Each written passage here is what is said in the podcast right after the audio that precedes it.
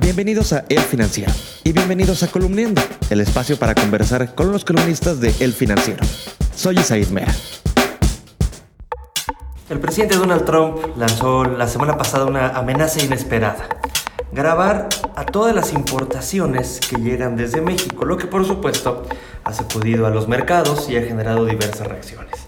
Entre ellas están los que no creen que Donald Trump cumpla esa amenaza. Uno de ellos es Jonathan Ruiz, quien nos acompaña esta vez. John, cuéntame, ¿por qué no le crees a Trump? Mi querido Isaid, eh, es curioso que esto nos haya dividido entre creyentes y no creyentes. Efectivamente, yo soy de los que anticipan que esa decisión no llegará a ningún puerto por la razón de que Trump en este momento lo que requiere son votos la economía va bien y no creo que tenga intenciones para detenerla, lo que inevitablemente sucedería si distorsiona el sistema arancelario entre México y Estados Unidos, que hoy es casi nulo o prácticamente nulo. Si hace un cambio en materia arancelaria, podría afectar los precios, ojo, no estoy, no estoy hablando solo de costos, sino los precios a los cuales se venden los productos en Estados Unidos, productos con los que las empresas estadounidenses compiten en su propio país contra empresas de Asia, empresas de Europa y otras que ofrecen los mismos productos, llámense coches o electrónicos. En el momento en que entren con un arancel adicional aquellos productos estadounidenses fabricados en México, pierden competitividad frente al resto de los productos de las naciones. Tú imagínate un Ford que inmediatamente se encarecería respecto a lo que cuesta un Mercedes-Benz que viene de Alemania. No veo en este momento a no solo al presidente Trump, sino a los miembros de la Cámara de Comercio de los Estados Unidos aceptando tal propuesta y yo creo que lo que se va a dar más bien es una lucha de la que no nos vamos a enterar entre empresarios y la Casa Blanca. Sin embargo, los mercados parece que sí le creen, digo, en esta dinámica de una cuestión de fe, pues porque ya vimos el peso, ¿no? Cómo ha, cómo ha sufrido.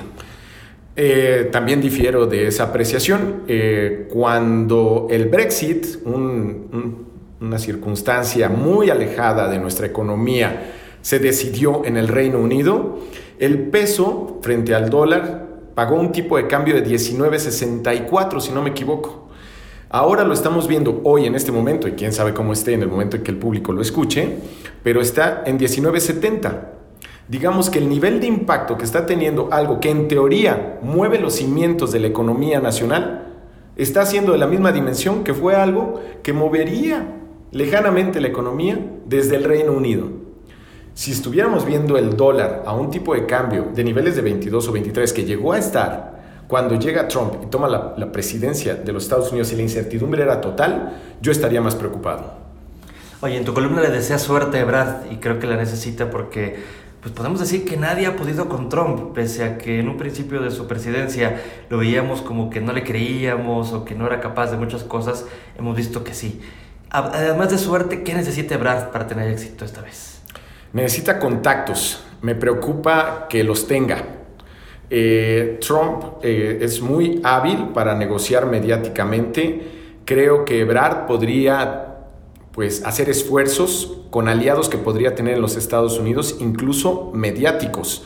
Me parece que Ebrard no goza de el carisma que sí tiene Andrés Manuel López Obrador, su jefe, y que por consecuencia le van a faltar en este momento.